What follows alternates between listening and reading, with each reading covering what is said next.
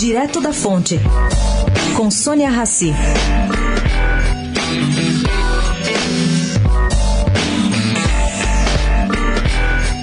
As reuniões técnicas entre Mercosul e União Europeia estão desde a semana passada à beira de um acordo final.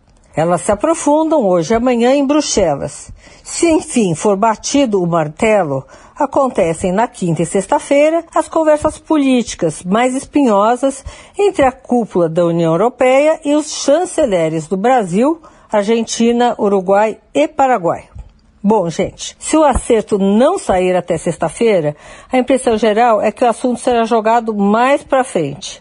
E nesse caso, o embaixador Rubens Barbosa acha que o Brasil tem que procurar alternativas próprias. Por exemplo, as nações asiáticas. Segundo Barbosa, o país não pode continuar tão isolado do resto do mundo.